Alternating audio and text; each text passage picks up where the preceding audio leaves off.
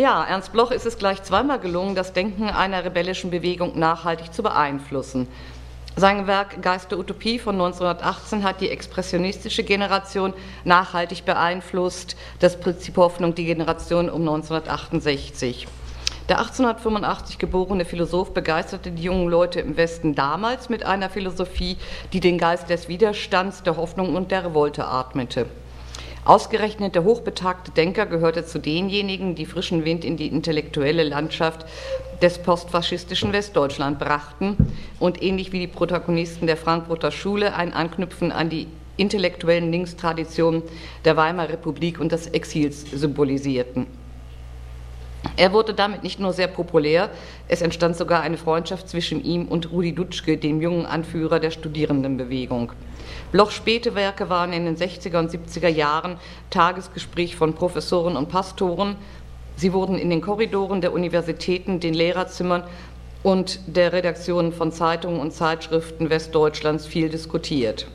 In der DDR, wo er 1949 Professor wurde, hatte Bloch in den 50er Jahren treue und begeisterte Studenten und Schüler, wurde aber nach 1956 und endgültig 1961 nach seiner Übersiedlung in die Bundesrepublik zur Unperson. In beiden Teilen Deutschlands begeisterte er mit seiner Philosophie, die nicht hermetisch oder philologisch daherkam, nicht trocken, sondern mit barocker Sprachgewalt Zuhörern und Lesern die Themen vergegenwärtigte. Der phänomenale Erfolg des alten Philosophen hat allerdings auch seine Schattenseiten, denn er verstellt den Blick auf den frühen und mittleren Bloch. Wir wissen insgesamt recht wenig über den Bloch der Weimarer Republik, relativ wenig verglichen mit anderen Epochen. Es waren, soviel wir wissen, ausgesprochen produktive, aber auch problematische Jahre. Wir haben zum Beispiel kaum Bilder aus jenen Jahren und auch nur relativ wenig Briefe. Ich äh, habe hier eines der schönsten Bilder äh, aus jenen Jahren, äh, ein Gemälde. Fotografien gibt es relativ wenig, äh, erstaunlicherweise. Also wir haben hier äh, den Bloch mit proletarischer Ballonmütze. Auch nicht sonderlich gut zu erkennen. Meine Mitarbeiterin hat sich beim Anfertigen der Folien wirklich große Mühe gegeben. Das ist aus den 20ern, also ist auch nicht äh, fest datiert. Also steht überall drauf äh, aus den 20ern. Das ist ebenfalls aus den 20ern. Äh, auch das ist aus den 20ern. Äh, wahrscheinlich eher der Bloch, den ich heute behandle, als der alte Herr mit Pfeife. Ich meine, Pfeife hat er immer, aber äh, der äh, auf der Ankündigung stand. Äh, und dann haben wir hier äh, den Bloch der 30er äh, mit amerikanisch-angelsächsischem Tweedjacket. und wir haben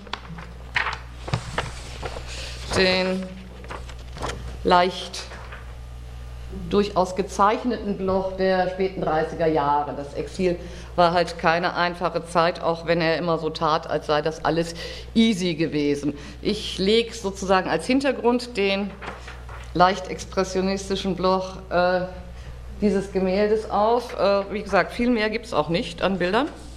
Erstaunlicherweise wir wissen von äh, der Lukács-Biografie und von den Sachen, die äh, einige Weggefährten so sagten, dass er sehr, sehr, sehr attraktiv war und ja, sehr viel Schlag bei den Frauen hatte und ja, das äh, war dann auch in den späten 20ern der Fall, als er äh, sowohl äh, ja, sozusagen äh, zwei Ehefrauen hatte, also nacheinander, äh, und äh, dann noch ein unehelich, eine uneheliche Tochter. Und äh, ja, jedenfalls, also Gershom Schulem sagte mal, als er ihn äh, irgendwie nach 60 Jahren wieder sah, äh, es war, es war ein Schock. Er sah damals hinreißend aus und jetzt dieser alte Mann, genau wie ich alt. Aber er hatte halt wirklich auch Sex-Appeal, das bescheinigen alle. Äh, die Tatsache, dass seine Ehe mit Linda Oppenheimer, Ma einer Malerin, 1928 geschieden wurde und sich deren Spur im Exil samt möglicher Briefe und Dokumente verliert, äh, bedeutet natürlich auch, dass äh, wir da wenig, ja, auf wenig Zugriff haben. Also die Blochforschung über den Bloch der Weimarer Republik äh, muss im Prinzip mit den Texten auskommen. Der Bloch der Weimarer Republik ist fast zum vergessenen Autor geworden, dessen Schriften teilweise noch auf Wiederentdeckung warten, was einfacher geworden ist, seitdem das Bloch-Archiv eine zuverlässige Biografie herausgegeben hat und sich der Surkamp Verlag endlich entschließen konnte, Blochs zahlreiche Essays und Artikel, die er in den Weimarer Jahren für die Frankfurter Zeitung schrieb, im Original herauszugeben. Zum Bloch der 20er und 30er Jahre gehören natürlich auch seine Essays für die Weltbühne, die schönen musiktheoretischen Arbeiten aus dem Anbruch, der Vossischen Zeitung, der Berliner Zeitung, dem Tagebuch und weiteren Blättern. Diese zugänglich zu machen, ist eine Aufgabe zukünftiger Editoren. Bloch hatte eigentlich lange die Absicht, diese Aufsätze selbst zu publizieren. In seinen DDR-Jahren war eine Sammelpublikation vieler dieser Texte bereits in das Stadium äh, der Druckfahne gelangt, eines Buches, das den Titel Das siebentorige Theben tragen sollte. Aber äh, das wurde, nachdem er in Ungnade gefallen war, aufgegeben. Wer war also der Bloch der Weimarer Republik? Er war ein freier Autor und sehr berühmt. Vor allen Dingen wegen seines damals sehr erfolgreichen Werks Geist der Utopie das anders als der Titel nahelegt, keine Utopie darstellt, sondern eher eine Philosophie des Expressionismus und des Umsturzes des sich durch die Geschichte bewegenden rebellischen Geistes. Nach dem Abflauen von Expressionismus und Revolution schien Bloch von großen philosophischen Entwürfen erst einmal genug zu haben. Er wurde zum Essayisten, der zwar mit philosophischem Hintergrund ausgestattet breite Aktivitäten entfaltete, für den jedoch die Künste, besonders die Moderne äh, und der Bereich der Kultur im Vordergrund standen.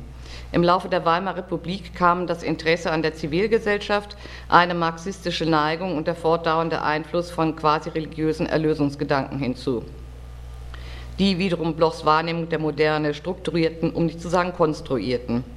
Weder die fürs Spätwerk charakteristische Ästhetik des Vorscheins noch allzu viele Vorarbeiten des Prinzips Hoffnung, finden sich in den Essays der Weimarer Republik, sondern oft genug die Vermessung der eigenen Gegenwart. Dass diese Arbeiten aus dem Blickfeld geraten sind,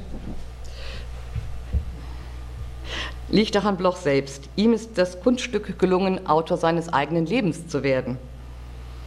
Das heißt, er konnte über seine Schüler den Gang der Rezeption bestimmen, was lange funktionierte. Er hat nicht nur versucht, die Interpretation seiner literarischen wie politischen Essays aus den, 20, aus den 20er und 30er Jahren zu begradigen, sondern hat auch Texteingriffe vorgenommen, was natürlich vollkommen legitim ist, aber den Nachgeborenen den Blick auf die Position der Weimarer Republik erschwert. Die politischen Essays des frühen Exils hat Oskar Neckt unverändert idiert.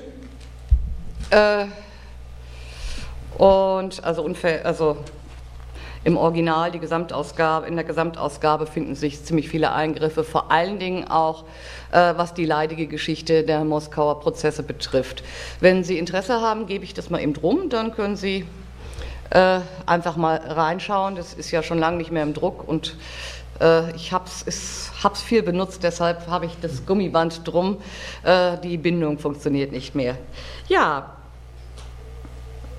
der Bloch der dem, äh, dem, Leser in den Originalfassungen der Arbeiten aus der Weimarer Republik entgegentritt, ist ein moderner Essayist, dessen Arbeiten sich neben denen der berühmten linken Essayisten der Weimarer Republik, Walter Benjamin oder Siegfried Krakauer, mit denen er eng befreundet war, durchaus sehen lassen können. Sie bewegen sich auf philosophisch unwegbarem Gelände, sind im Grenzgebiet von Kunst bzw. Literatur, Politik und Philosophie angesiedelt mit dem Philosophen traditionell genauso wenig anfangen können wie mit der Form des Essays, die sich im Grenzgebiet von Kunst und Wissenschaft bewegt. Als Grenzgänger inszeniert er sich in diesen Jahren bewusst. Die Erfahrung der Grenze heißt ein programmatischer Aufsatz jener Jahre, in dem er emphatisch den Willen zur Fremde proklamiert. Fremdheitserfahrung und deren Erkenntnisträchtigkeit, die vor allen Dingen im Kultur- und Perspektivwechsel bestehen, spielen insgesamt eine wichtige Rolle. Dabei ist immer wieder das Italien das Land, in, die, in das die Essays zurückkehren. Es ist der gänzlich unbekümmerte, ja abenteuerliche Gestus, der diese Essays auszeichnet. Vom klassizistischen Italienbild der Goethe-Winkelmann-Tradition zu Marx und der systemsprengenden Kraft der Träume braucht er immer nur ein paar Sätze. Respektlos nähert sich Bloch immer wieder der Fremde an und entdeckt den Orient in den Alpen und, und Worpswede in der venezianischen Lagune. Die magischen Züge, die Blochs Reiseessayistik der 20er und 30er Jahre prägen, die Fähigkeit, über eine Assoziationskette Landschaften, Städte und Bauwerke zu Bollwerken der barocken oder romantischen Tradition werden zu lassen, geben seinem Schreiben eine räumlich-plastische Dimension, die das Spätwerk vermissen lässt. Ein schönes Beispiel hierfür ist das Essay Herbst, Heide und Sezession von 1932. Hier verteidigt er den Jugendstil, die damals vorletzte Avantgarde, gegen ihre Verächter von rechts und links. Der Jugendstil, dessen ornamentale Kunst seiner Ansicht nach ihren Ursprung in der Sumpf- und Heidelandschaft, zum Beispiel Worpswede, Norddeutschlands hatte, trüge aber auch ein südliches Flair, das seinen Ausdruck in der melancholischen Anarchie der dort entstandenen Landschaftsbilder findet.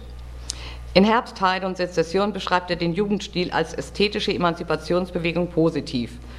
Obschon eine schwächliche Bürgerrevolution dem kraftvolleren Expressionismus deutlich unterlegen gewesen. Die politischen und äh, philosophischen Fragwürdigkeiten, zum Beispiel der Schwabinger Bohème, die auch cum grano salis dazuzurechnen ist, der Einfluss von Klages etwa, den er in späteren Jahren als mitteleuropäischen Tarzan-Philosophen bezeichnet, werden angemerkt, ohne dabei, äh, dass dabei über diese Bewegung ideologiekritisch der Stab gebrochen würde. Über, den Jugend, über Jugendstil und Lebensreform schreibt er, und äh, das ist das erste Zitat, so liegen im Lichtgebet oder in der nackten Seele von damals doch die Prämissen für vieles, das die Reaktion heute wieder verfolgt. So ist vor allem auch die Revolution einer aussichtslosen Klasse nicht, so, nicht selber notwendig aussichtslos, wenn sie, wie hier, Gehalte der Zersetzung, Reste eines bürgerlich bislang Unbestimmten freisetzt. Dahin gehört am Jugendstil selbst noch seine Ornamentik. Es ist der archaische Kitsch, der aus Moor- und Sumpfmotiven recht rätselhaft hier aus, aufsteigt. Der Sumpf gab das Ornament des Jugendstils, aber am Horizont seiner Libertinagen und Dekadenzen ist allemal die verschlossene Heide. Sie wurde als Landschaft zuletzt entdeckt, bereits die städtische Herbstebene mit verrußten Mauern, Gerümpel und Rauch grenzt ja an sie an. Eine Gegend des Auszugs im menschlichen Landschaftsbild. Sie enthält Unbekanntes, Unbekannteres vom unbekannten Menschen in der Natur als selbst der erwachsene romantische Wald. Gegen die kommunistische Linke gewandt hebt er hervor, es handele sich beim Jugendstil nicht so sehr um spätbürgerliche Dekadenz, als um den progressiven Ausbruch aus der bürgerlichen Welt und den Aufbruch in die Moderne. Dabei geht es nicht nur um die Kunst, sondern mindestens genauso stark um ein Lebensgefühl, um diese subkulturellen Sumpfblüten wie Nacktkultur und Lebensreform, Literaturcafé und Anarchistenkneipe. Expressionismus und neue Sachlichkeit. Nicht nur in diesem Essay schrieb Bloch gegen die Moden seiner Zeit und gegen den Strom. Abgrenzung, Dialog und Streit haben in jenen Jahren eine wichtige Bedeutung. Streit suchte er vor allen Dingen mit der neuen Sachlichkeit, einer als technologisch empfundenen Kunstrichtung, die für Bloch das Wichtigste, das Sinnliche und Vitale ausgrenzte und, wie er sagt, statt der blauen Blume den Kaktus als Symbol führe. Andererseits mit einer marxistischen Kunsttheorie, die auch auf eben diese Bereiche verzichten, schlimmer noch, die den Epochenumbruch zur Moderne rückgängig machen wollte. Diese doppelte Frontstellung kennzeichnet seine Essays der Weimarer Republik, wie ich im Folgenden ausführen werde. Bezugspunkt vieler Blochschen Essays ist die Begegnung mit der modernen Kunst, die, so sagt Bloch selber, seine Gedankenwelt, seine Philosophie verändert haben, hat. Die Revolution in der Kunst hält er modellbildend bereits 1923 in der Rezension von Georg Lukács Geschichte und Klassenbewusstsein, einem Klassiker des westlichen Marxismus, schreibt er, und das ist Zitat 2, der eigentliche Untergang liegt grundsätzlich bereits hinter, uns. Die Epigonen, Materialisten, Alexandriner der 60er, der 80er Jahre haben ihre Toten begraben. So gewaltig ist der Riss zwischen Leibel und Chagall, Wagner und Schönberg, Keller und Dublin, wie vielleicht noch niemals einer war innerhalb der Kultur der Neuzeit, ja innerhalb des kulturellen Gesamtkomplexes vom, von Athen bis zum Klassizismus, das höchst ästhetische Mittelalter nicht ausgenommen. Ganz gleich, wie man diese neu gekommene Gekommenen, müsste es vielleicht heißen, bereits einschätzt. Chagall, Schönberg, Döblin und andere sind fühlbar nicht von der Art des Alten, sind nicht Niedergang, Abendrot, Auflösung eines vor dem Geformten, enthalten vielmehr noch nie dagewesene Elemente in ihrem Werk. Ein großer Kairos lebt in dieser Zeit neuer Frühe, letzten Beginns der Primitive auf höchster Stufe, näher als den schönen Kompromissen der Kultur. Nicht so sehr der Bruch mit dem Vergangenen als jene noch nie dagewesenen Elemente als das absolute Novum sind in dieser frühen Definition das Spezifikum der ästhetischen Moderne. Eine völlig andere, frische Zeit verwirrt und beginnt in der Kunst, nicht jedoch in der Philosophie, konstatiert Bloch. In derselben Rezension stellt er bedauernd fest, dass die Revolution, während sie in der Politik gescheitert sei, in der Kunst Erfolg hatte. Die moderne Kunst antizipiert nicht das zukünftige Sie ist das zukünftige Selbst, ist die Revolution. So könnte man obiges, eben vorgelesenes Zitat interpretieren.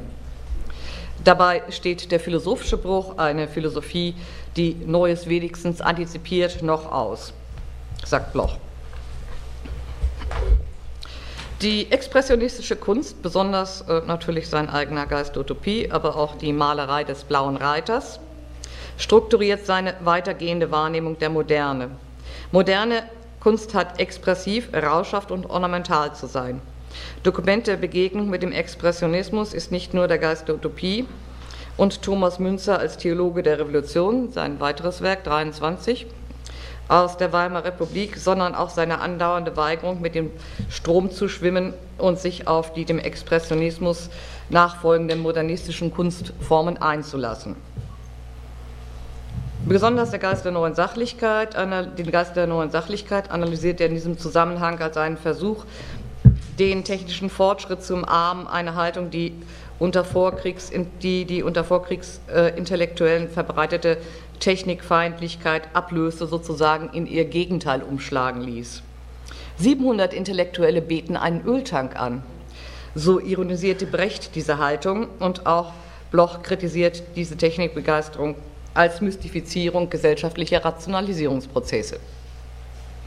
Die glatten polierten Oberflächen der neuen Sachlichkeit, wie auch Lukács versucht, die Doktrin des sozialistischen Realismus philosophisch durch einen neohegelianischen Totalitätsbegriff zu untermauern, gilt Bloch als Flucht vor der Wirklichkeit. Die Welt des 20. Jahrhunderts lässt sich nicht mehr in idealistischen Kategorien denken und als solche gilt ihm das Totalitätskonzept, auch nicht in denen der Lukácschen Version.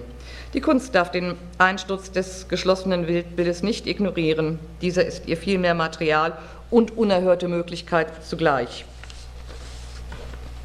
Die Wahrheit liegt eben deshalb für ihn nicht mehr, also für Bloch nicht mehr im Ganzen, und die Kunst ist auch kein Ort, an dem die verlorene Einheit durch organische Formen wiederherstellbar wäre. Im Gegenteil, hier kommt die Aufgabe zu, die Gebrochenheit fruchtbar zu machen. Ästhetisch gibt es für Bloch keinen anderen Weg, als sich auf den Hohlraum, auf die eingestürzten Altbauten einzulassen. Deshalb auch das Plädoyer für Fragment und Montage.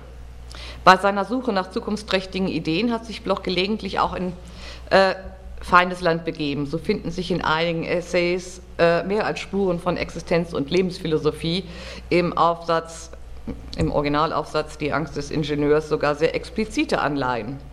Denn abschließend heißt es in letzterem, erst im derart existenzbezogenen Neubau des Sterns Erde könnte man endlich beginnen, ohne Angst zu Hause zu sein. Eine Sonderrolle spielt sicherlich auch der Aufsatz Viele Kammern im Welthaus von 1929, der sich mit den Falltüren in der Welt, den Orten, an denen die gewohnte Wirklichkeit ihren Boden verliert, beschäftigt. Sein Thema sind all die Dinge, die die gewohnte Ordnung unterbrechen. Es geht um die Mysterien des Anfangs und um die Unfähigkeit der Philosophie und der Ratio angesichts der Geheimnisse der Existenz und des Numinosen. Er fordert einen Katalog des Ausgelassenen jener Begriffe und Inhalte, die im männlichen, bürgerlichen, kirchlichen Begriffssystem keinen Platz haben. Ja, ich äh, finde das ja immer schön, wenn man auch das Original, äh, ins Original mal reinschauen kann. Ich habe Ihnen hier die, einige der Aufsätze einfach mal zum Reingucken mitgebracht, wie sie in der Frankfurter Zeitung in der berühmten Rubrik unterm Strich erschienen sind.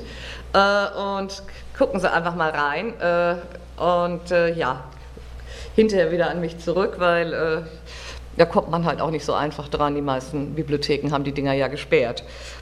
Ja, die also wir waren jetzt beim Katalog des Ausgelassenen, jener Begriffe, die im männlichen, bürgerlichen, kirchlichen Begriffssystem keinen Platz haben. Die Fülle des Disparaten und des Besonderen, so postuliert Bloch, sei nicht mehr unter einem Begriff des Allgemeinen subsumierbar, nicht mehr hierarchisierbar und tendenziell systemsprengend. In der Nachfolge Bachofen steht das Weibliche in diesem und in anderen Aufsätzen der Zeit für das Vitale und fruchtbar Ungeordnete, das Männliche dagegen für System und Starrheit. Angesichts des antisystematischen Impulses und des trunkenekstatischen Sprachduktus der diesen Aufsatz charakterisiert, ist die gelegentlich von der Forschung geäußerte These, dass Bloch ab 1923, aber spätestens in den späten 20ern zu Marxisten wird, kaum aufrechtzuerhalten. Im Gegenteil sind die Forderungen, die er in diesem 1929 erschienenen Aufsatz an die Philosophie stellt, seine Betonung des dionysischen, subjektiven und lebensweltlichen von den herkömmlichen Schulen des Marxismus oder der Dialektik sehr weit entfernt, was vor allem in, recht, in dem recht atem beraubenden Schluss deutlich wird, der wie das theoretische äh, der wie eine theoretische Interpretation des gerade äh, erschienenen Buches Spuren sich liest. Und das ist jetzt Zitat Nummer drei. Wie dunkel ist erst der Kern der Natur, Menschen im Herzen. Der Beweger des, Menschen, des Menschengeschicks ist unbekannt, sogar noch der Beweger des Hungers und der Ökonomie wie sehr erst das Subjekt der Kultur, all der Täuschungen, auch Glanzbilder eines wechselnd adäquaten Bewusstseins, in dem das Echte verborgen ist. Im kleinen, winzigen geht oft noch am genauesten das Herz des Existierens auf.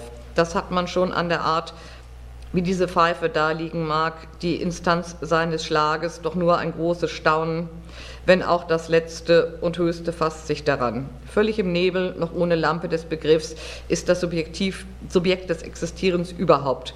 Der Welt-Odysseus ist nicht nur der Philosophie, sondern damit sich selber unbekannt. Heißt noch niemand oder Subjekt ohne Gesicht, Tendenz ohne gestellte Materie. Sein Ithaka liegt unter dem Horizont.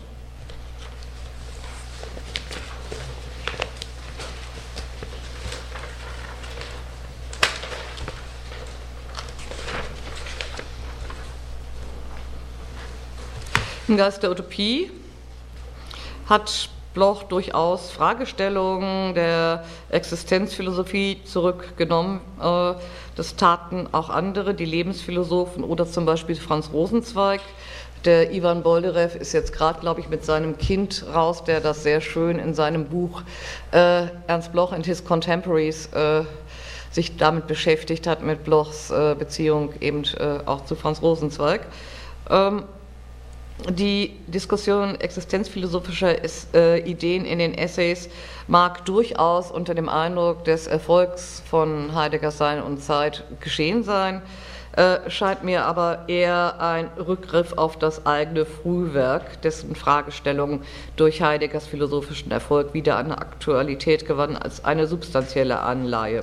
Insgesamt ist das Werk jener Jahre, äh, trotz dieser Ausflüge durch den Versuch geprägt, alte Denkbarrieren zu überwinden und bisher Gegensätzliches zusammenzudenken. In der Auseinandersetzung mit der neuen Sachlichkeit beliebt Bloch Argumentationsmuster des Architekturstreits der Jahrhundertwende zwischen Los und Worringer wieder, stellt Griechenland gegen den Orient.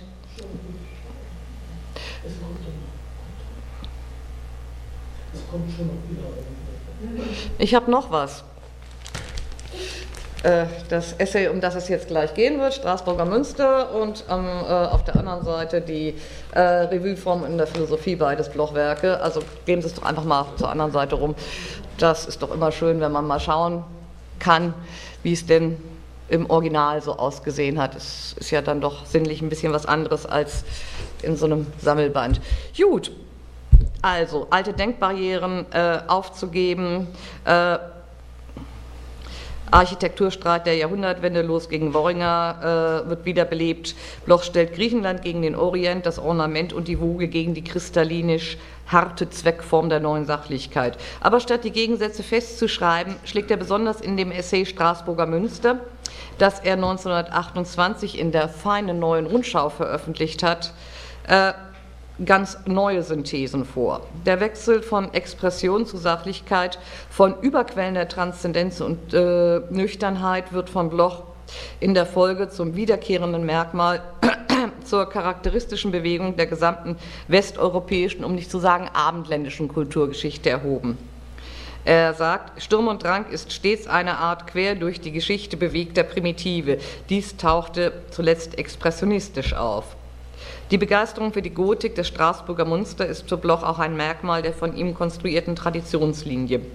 Als deren prominentesten Ver äh, äh Vertreter benennt er Goethe, der in dem 1773 erschienenen Aufsatz von deutscher Baukunst den Straßburger Dom als Prototyp einer authentischen deutschen Kunst stilisierte, welchen er gegen die einflussreiche französische Kunst abhob. Diesen Aufsatz, der am Ende von Goethes Sturm- und Dankperiode stand, zitiert und paraphrasiert Bloch ausführlich, ohne den Titel jedoch zu erwähnen, als Beispiel für den expressionistischen Goethe. Sie sehen, äh, Bloch äh, ja, bringt Dinge zusammen, die sonst niemand zusammenbringen würde, wie Goethe und Expressionismus. Äh, das Wilde und Expressionistische, das dem Straßburger Münster eignet, blieb in der Kunstgeschichte jedoch nicht ohne Beispiel, sagt Bloch und verweist auf die Wahlverwandtschaft zwischen Expressionismus und Gotik, des wichtigsten kunsthistorischen Bezugspunkts der deutschen Avantgarde Expressionismus. Bloch verfolgt den Wechsel an Goethe selber, der in seinen späten Jahren in dem Aufsatz von deutscher Baukunst 1823 äh, wenig Positives über die expressiven Qualitäten des Straßburger Münsters sagen mochte. Und ja, wie gesagt, dieser Wechsel an Goethe, der sei halt auch der Wechsel, der die Kunstrichtung der Weimarer Republik charakterisiert. Äh, denn die Kunstrichtung, für die der blaue Reiter stand, wurde abgelöst durch eine neue Nüchternheit, durch eine Wiederkehr des Klassizismus, welcher den Geist der kapitalistischen Rationalisierung und der Reaktion atmet. Unsere Welt wird weiß und kubisch mitsamt ihren Festen, die kleine Maskerade, wenn auch eine Zerstreuung. Da führt nicht mehr viel Drang zum Münster oder zum großen pathetischen Stil. Die Ekstase der Revolution ist amerikanisch unterbrochen oder russisch auf die konkrete Lage reduziert vorerst. Das war jetzt ein Zitat, das ich nicht habe. So, weil es kurz war. Dieser Aufsatz liest sich teilweise wie eine Reprise der im Geist der Utopie entwickelten Ästhetik. So ist die Erklärung für die Existenz von klassischer Kunst als eine Art Lifestyle-Kunst, die dem Bedürfnis nach schöner Wohnen und Leben entspringt, eine Polemik, die nur leicht verändert aus dem Geist der Utopie übernommen worden ist wo Bloch zudem Renaissance, Empire und Klassizismus als kunstgewerblich abkanzelt. Die Privilegierung der antiklassischen Traditionslinie Gotik, Barock, Expressionismus, die Bloch im Geist der Utopie unter dem Einfluss Worringers entwickelte, kehrt zwar im Straßburger Münsteraufsatz wieder, aber nicht unverändert. Die Romantik spielt eine stärkere Rolle. Es haben sich zudem mit der ewigen Betonung äh, des, mit der Betonung des ewigen Dualismus von Klassik und Expression bzw. Sturm und Drang neue Akzente ergeben. Denn Bloch sucht im Straßburger Münsteraufsatz keine eindeutige, sondern eine synthetische Lösung. Diese findet er nicht in der Entgegensetzung, sondern in der Verklammerung von Rausch und Nüchternheit, in Anspielung äh, auf Hölderlins Idee von der heiligen Nüchternheit. In den 20er Jahren besaß Hölderlin eine besondere Aktualität, weil sein Spätwerk erst kurz zuvor zugänglich geworden war 1930 nimmt Bloch in Spuren zudem einen Vorschlag Thomas Manns auf, mit dem eine Synthese von deutscher Romantik und Arbeiterbewegung angestrebt wird. Würde, sagte man, Marx endlich Hölderlin lesen und es recht Hölderlin Marx, so stünden wir anders da.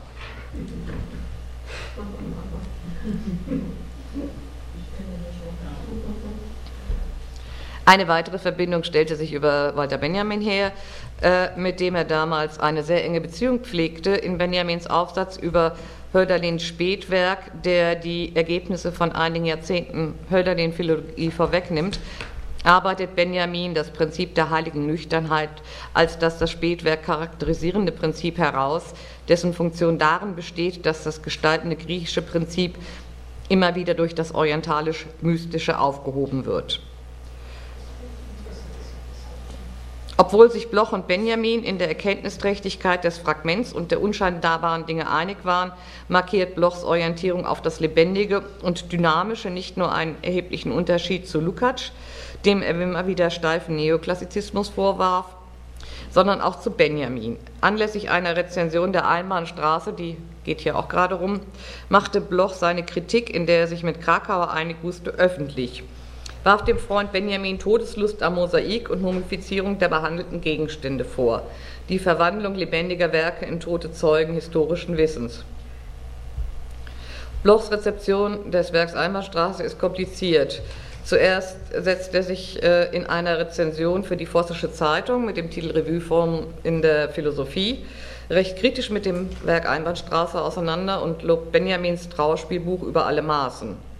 In der ersten Ausgabe von Erbschaft dieser Zeit aus dem Jahre 1934 wird diese Wertung allerdings umgekehrt.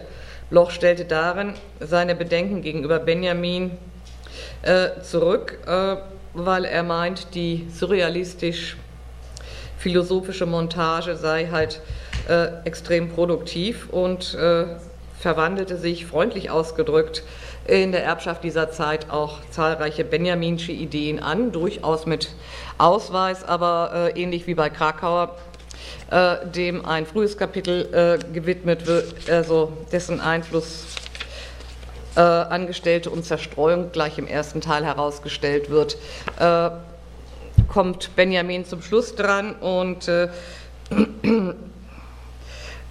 Blochs Ausführungen über Traumkitsch und über Hieroglyphen des 19. Jahrhunderts äh, lassen einen klaren benjaminschen Einfluss spüren, wie ich anderswo im Detail ausgeführt habe, wo auch auf eine umgekehrte Beeinflussung, also äh, Bloch Benjamin, Benjamin Bloch, hingewiesen wird. Blochs Erbschaft dieser Zeit ist ein ausgesprochen kreatives und innovatives Werk, äh, das sich äh, nicht nur sehr stark auf seinen die Schriften seiner Freunde Benjamin und Krakauer bezieht, äh, sondern eben auch auf die Kultur der Weimarer Republik.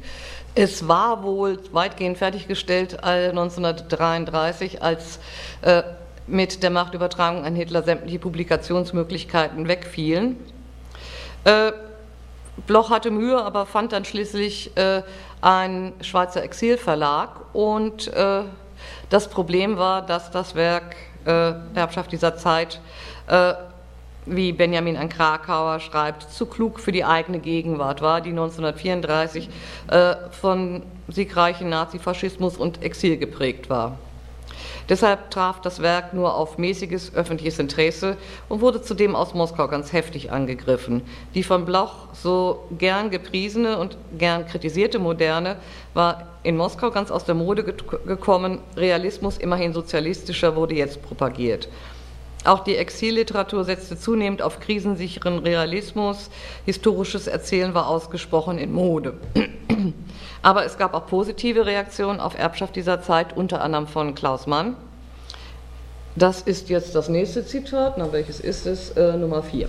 Wie ein Goldsucher geht dieser rote Magier durch den Irrgarten der Probleme und der Figuren, die oft nur zeitgenössisch gleichzeitig scheinen, während sie eigentlich ganz anderen vergangenen Zeitschichten zugehören oder doch mit Teilen ihres Wesens verbunden sind. Noch im wunderlichen, verstaubten, seltsam demodierten will er den Zukunftsgehalt als die edelste Qualität erraten. So sehen wir, was alles da ist und trächtig ist und wie reich wir sein könnten, wenn dieser Reichtum nicht missbraucht würde, dass die Zeit nicht leer ist, sondern nur schlecht verwaltet, dass die schließliche Revolution nicht nur viel zu zerstören haben wird, sondern auch viel Erbschaft anzutreten. Diese schöne Würdigung von Blochs Theorie der Ungleichzeitigkeit steht relativ einzigartig da.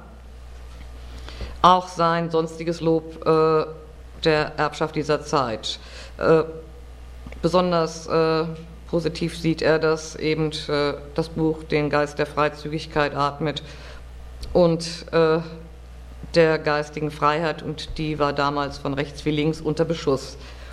Schließlich ging mit der kommunistischen Hinwendung zur Volksfront und zum sozialistischen Realismus auch eine Art stalinistisches Biedermeier einher, das sich durch die Abkehr von sämtlichen lebensreformerischen Ideen auszeichnete. Die Orientierung auf antimoderne Literaturpolitik führte zu heftigen Konflikten zwischen Politik und Literatur im Exil. Die, ersten, die erste Gelegenheit, bei der die unterschiedlichen Positionen kräftig zusammenstießen, äh, war auf dem Pariser Kongress zur Verteidigung der Kultur 1935. Zu den Sprechern gehörten unter anderem André Gide, Robert Musil, Aldous Huxley, Heinrich Mann, äh, Bertolt Brecht, Anna Segers, Klaus Mann, Leon Feuchtwanger, Boris Post, Pasternak, Ernst Bloch und viele andere. Blochs Vortrag, der von der Forschung gerne zur Erläuterung seiner utopischen Ästhetik zitiert wird, findet sich unter, in der Gesamtausgabe unter dem Titel Marxismus und Dichtung. Äh, 1935 hieß er noch Dichtung und sozialistische Gegenstände und thematisiert nicht die utopischen Dimensionen der Kunst, sondern ihren Gegenwartsbezug und hat mit dem in der Gesamtausgabe abgedruckten Aufsatz keinerlei Ähnlichkeit. Bloch äh, verteidigt die Moderne und die Boheme. Sein Aufsatz ist ein wahrhaft beeindruckender, stark komprimierter Text, was vor allem der Tatsache geschuldet ist, dass Bloch sehr wenig Redezeit eingeräumt wurde, wie auch den anderen nicht ganz so bedeutenden Rednern. Es ist doch fast ein fast verschollener Text, der zwar in der DDR unter anderem in Wolfgang Kleins Dokumentation des Pariser Kongresses nachgedruckt wurde, aber in der Bloch-Forschung kaum thematisiert wurde, vermutlich weil er zu wenig Ähnlichkeit hat mit Blochs späten ästhetischen Konzepten und Entwürfen. Im Mittelpunkt dieses Vortrags steht der Lob der künstlerischen Moderne und die scharfe Zurückweisung der Doktrin des sozialistischen Realismus. Zudem schreibt er, und jetzt kommt das nächste Zitat, Nummer 5, vor 30 Jahren war noch Klingklang überall, besang Demel den Arbeitsmann, brannten Dichter in den Sozialismus durch wie in ein Abenteuer. Damals hatte die Materie noch Weinlaub im Haar. Das Diesseits war nicht nackt wie eine Tatsache, sondern nackt wie das Leben, von Fidusmenschen bewohnt von jener Sonne beschienen, die das Wochenende des dionysischen Kleinbürgers geworden ist. Heute dagegen werden andere Papiere verlangt. Die Revolution verachtet die Gräkoli, die tänzerischen, die träumerischen, die schönen Propheten, hat die römische Kälte. Blochs Vortrag beginnt also mit einem nostalgischen Blick zurück auf die beispielhafte Einheit von lebensreformerischer Subkultur und Sozialismus um die Jahrhundertwende und im Jugendstil. Verglichen mit dieser beispielhaften Synthese, so Bloch weiter, bleiben der zeitgenössischen kommunistischen politischen Kultur und ihrer kulturellen Politik kaum positive Züge. Er spricht weiter von Dunkelmännern des Intellekts, die die Poesie und die Kunst mit politischen Vorgaben und Nüchternheit vertreiben. Wie immer es aber mit der Realitätsbeziehung des Dichterischen und der Realität selbst bestellt ist, äh, es, er sagt, alles bedeutend Dichterische ist per se eine eigene Produktionskraft und hat eine eigene Welterarbeitung. Denn es bringt einen Strom von Handlungen, einen Wachtraum von Bedeutungen ins Bewusstsein der Welt, welche in dieser bisher nur potenziell enthalten sind. Ein notwendiges, aber erfolgloses Plädoyer, denn genau dieser Kongress, der eine entscheidende Veränderung im Verhältnis von kommunistischer Bewegung und künstlerischer Avantgarde markiert, äh, ähm, bewirkte das Zerwürfnis zwischen Kommunisten und Surrealisten, das endgültig war. Die Tatsache, dass André Breton ausgeladen wurde, setzte dessen jahrelangen Ringen um eine Einheit von poetischer und politischer Revolution ein Ende. Der Schluss von Bretons nicht persönlich nicht gehaltenem Redebeitrag trägt Forderungen vor, die dem Anliegen Klaus Manns und Ernst Bloch sehr nahe kommen. Dies betrifft nicht nur die Produktivität der Imagination der Träume, sondern auch den lebensreformerischen Impetus. Bretons Beitrag enthält den Satz, Anführungsstriche, die Welt verändern, hat Marx gesagt. Anführungsstriche, das Leben ändern, sagte Rimbaud. Uns verschmelzen beide Aussprüche zu einem einzigen Schlachtruf. Anders als einige Kollegen, die wegen der Literaturpolitik der Sowjetunion, der homosexuellen Feindlichkeit und der Moskauer Prozesse nach dem Kongress auf Distanz zur Volksfront gingen, ließ sich Bloch in seiner Verteidigung der Moderne nicht beirren.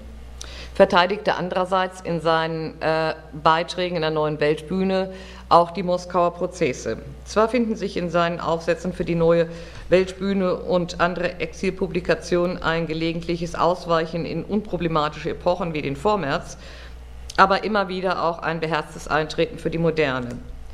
Im Hintergrund spielte auch Ernst Blochs Jugendfreund Georg Lukacs eine wichtige Rolle.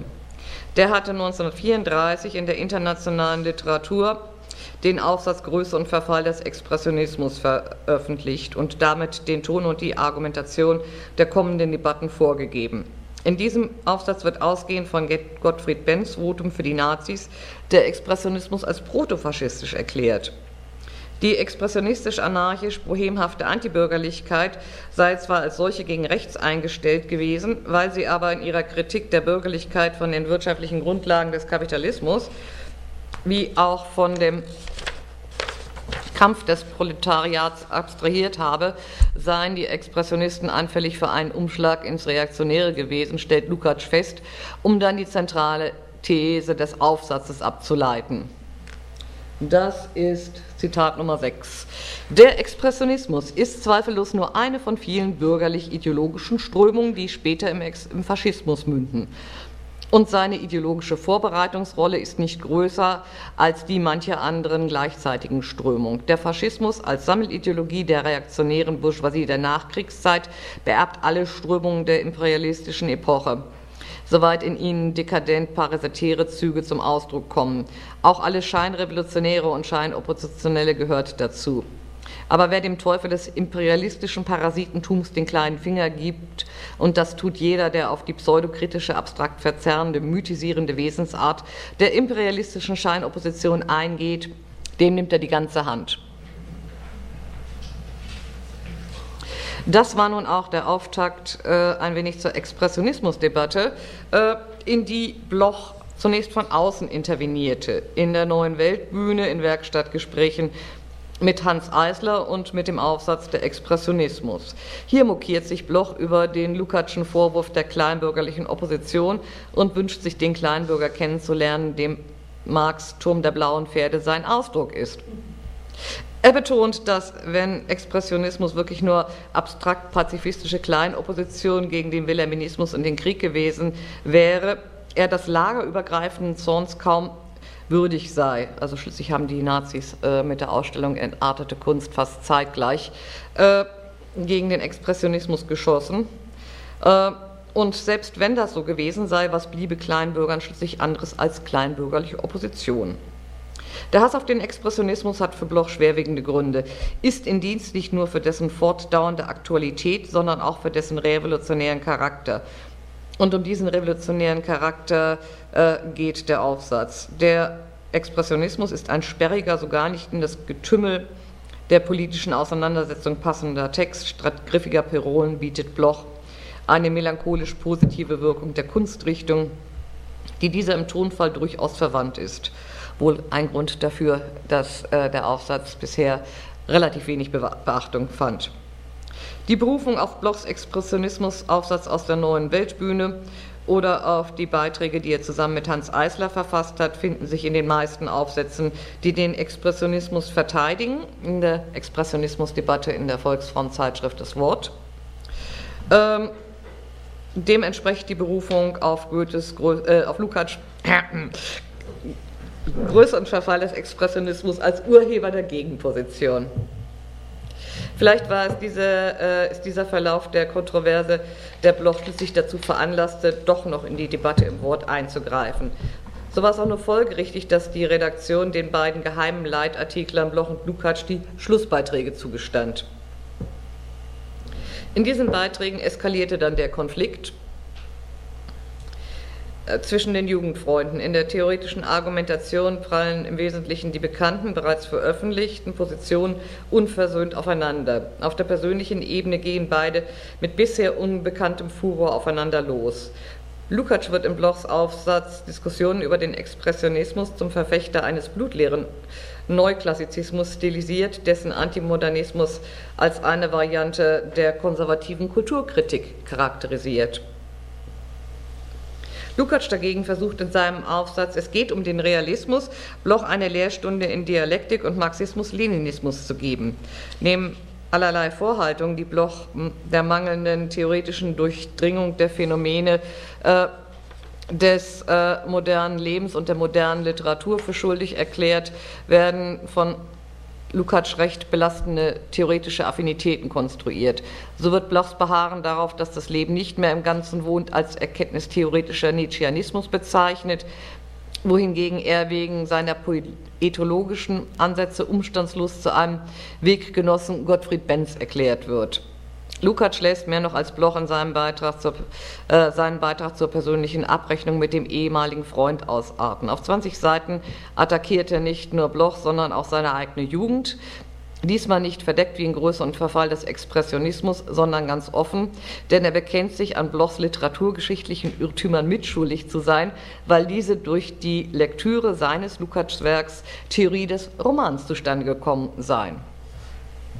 Gegen Lukács Vorwurf, dass die Expressionisten den ideologischen Verfall der Bourgeoisie kritiklos und widerstandslos mitmachten, ihn sogar vorangetrieben hätten, wendet Bloch ein, dass es immerhin das Bild der Kapitalisten sei, das die Expressionisten destruiert haben. Das sei allemal besser, als, der, äh, als Arzt am Krankenbett des Kapitalismus zu spielen und die real geborstenen Zusammenhänge wieder neu zu verkleiden, wie es die neue Sachlichkeit getan hat, habe. Da ist kein Zerfall um seines, seiner selber willen, sagt er, sondern Sturm durch diese Welt, um Platz für die Bilder einer echteren zu machen. So proklamiert Bloch ganz expressionistisch das leitende Motiv des Expressionismus. Die Suche nach dem Echten, dem unabgelenkt Menschlichen, dem menschlich Wirklichen, weniger ausge expressionistisch ausgedrückt, dem Unverdinglichten und Authentischen, ist nicht nur für Bloch das ureigenste Ziel des Expressionismus gewesen. Im Namen des verborgenen menschlichen erfolgte vielfach die Rebellion, die Provokation gegen die saturierte Bürgerlichkeit dieses Bloch Indiz dafür, dass es dem Expressionismus ums Humane gegangen sei, was ihm nachhaltig vom Faschismus unterscheidet, der ahuman sei und dessen Primitivismus vor allen Dingen an der schönen Bestie interessiert sei. Der Expressionismus ist für Bloch kein einheitliches Phänomen, er enthielt, und das ist das letzte Zitat, archaische Schatten und revolutionäre Lichter durcheinander. Schattenseiten aus, Subjektivist, aus einem subjektivistisch-archaischen Orkus, Lichtseiten aus Zukunft, Reichtum und Umabgelenktheit des menschlichen Ausdrucks. Eine Kunst, die weder mit den überlieferten Formen noch vor allem mit dem ringsum gegebenen einverstanden war, überzog damals die Welt mit Krieg. Dieser Krieg hatte freilich keine anderen Waffen als Pinsel und Tube als direkten Schrei, und sein Schlachtfeld war die Leinwand oder das musisch bedruckte Papier. Und die kriegführende Macht bestand aus purem Subjekt, aus der emotionalen Not und der Wildnis des Subjekts, das sich mit seiner Laterna Magica in eine scheinbar gegenstandslose Welt projizierte. Der Schlagabtausch der in der Expressionismusdebatte präsentiert einen Schlusspunkt in Blochs Schaffen. Ob wir, wohl er und die Verteidiger der Moderne sich wacker geschlagen haben, blieb ihr Einsatz letztendlich erfolglos. Wie wir wissen, die äh, Doktrin des äh, sozialistischen Realismus wurde sozusagen offiziell und blieb es ziemlich lange ich äh, immer wieder, wenn ich mir so die euromarxistischen Entwürfe anschaue, dann merke ich, dass einer der ganz großen Unterschiede im Prinzip auch äh, immer wieder die Begeisterung äh, für die Literatur und die Kunst der Moderne ist. Ich habe jetzt vor einigen Wochen einen Artikel über den italienischen berühmten Eurokommunisten Pietro Ingrao geschrieben fürs Neue Deutschland und äh, was stand am Ende, äh, am Beginn von dessen politischem Weg die Begeisterung für den modernen Roman und den modernen Film. Äh, ich habe äh, mich ganz früher mal mit äh, den, Engländ den englischen ja, Eurokommunisten befasst und was wurde da als Höhepunkt des Londoner kulturellen Lebens der 30er betrachtet ja, wir hatten da so schöne, so kleine expressionistische Hoftheater, die die ganzen deutschen Stücke aufführten und das sei es gewesen und das hätte auch das kritische Bewusstsein äh, wach gemacht. Also Sie sehen, das ähm, gibt durchaus eine Affinität zwischen äh, ja, moderne und euromarxistischem Denken, zu dem ich natürlich Ernst Bloch äh, cum grano salis auch äh, hinzuzählen würde, wie Sie das ja auch gemacht haben. Ja, wie gesagt, ein äh, wackeres Gefecht, ein engagiertes Gefecht, nicht nur von Ernst Bloch, sondern eben auch von den anderen Verteidigern äh, des Expressionismus und der Moderne, äh, zu denen übrigens auch Anna Segers gehörte, also in einem nach gereichten äh, Briefwechsel mit Georg Lukacs. Ja, aber es ist ein Ende und es ist auch ein Ende für Bloch, denn im amerikanischen Exil, äh, in das Bloch bald nach der Debatte ging, hatten seine alten Themen weitgehend ausgedient. Es folgt auch bei ihm die Orientierung auf krisenfestere Themen und anstatt an Essays arbeitet er nun am großen Werk, am Prinzip Hoffnung. Im Prinzip Hoffnung kehren viele von Blochs bereits erwähnten Themen wieder. Wir treffen auf das Straßburger Münster, auf seinen Freund Walter Benjamin, auf Gotik, Barock und so weiter. Und natürlich taucht auch der Expressionismus wieder auf, aber eingebettet in einen größeren theoretischen Entwurf und teilweise auch seines Glanzes verlustig. Er ist nur noch eine unter vielen progressiven Kunstrichtungen und Teil einer bürgerlichen Revolte sowohl, sowie Ausdruck des Utopischen. Die Romantik, insbesondere die progressive Romantik, spielt eine wichtige Rolle. Manche angelsächsischen Autoren scheint sich Bloch erst im amerikanischen Exil richtig erschlossen zu haben, äh, wie zum Beispiel Joyce oder auch den englischen Romantiker Lord Byron, der bei ihm als Prototyp des bürgerlich-romantischen Rebellen erscheint. Kunst und Literatur sind immer noch wichtig, aber die Religion nimmt als Ausdruck des Prinzips Hoffnung nun eine wichtigere, fast wichtigere Stellung ein, eine Tendenz, die, wie Bloch-Kenner wissen, sich im Spätwerk noch verstärkte. Zusammenfassend also kann man sagen, nicht mehr Reisen, Städte, Bauwerke, Kunstwerke, Romane inspirieren nun, sondern Bibliothekslandschaften. Statt der Moderne rückt die Geschichte in den Mittelpunkt von Blochs Schaffen. Vielen Dank.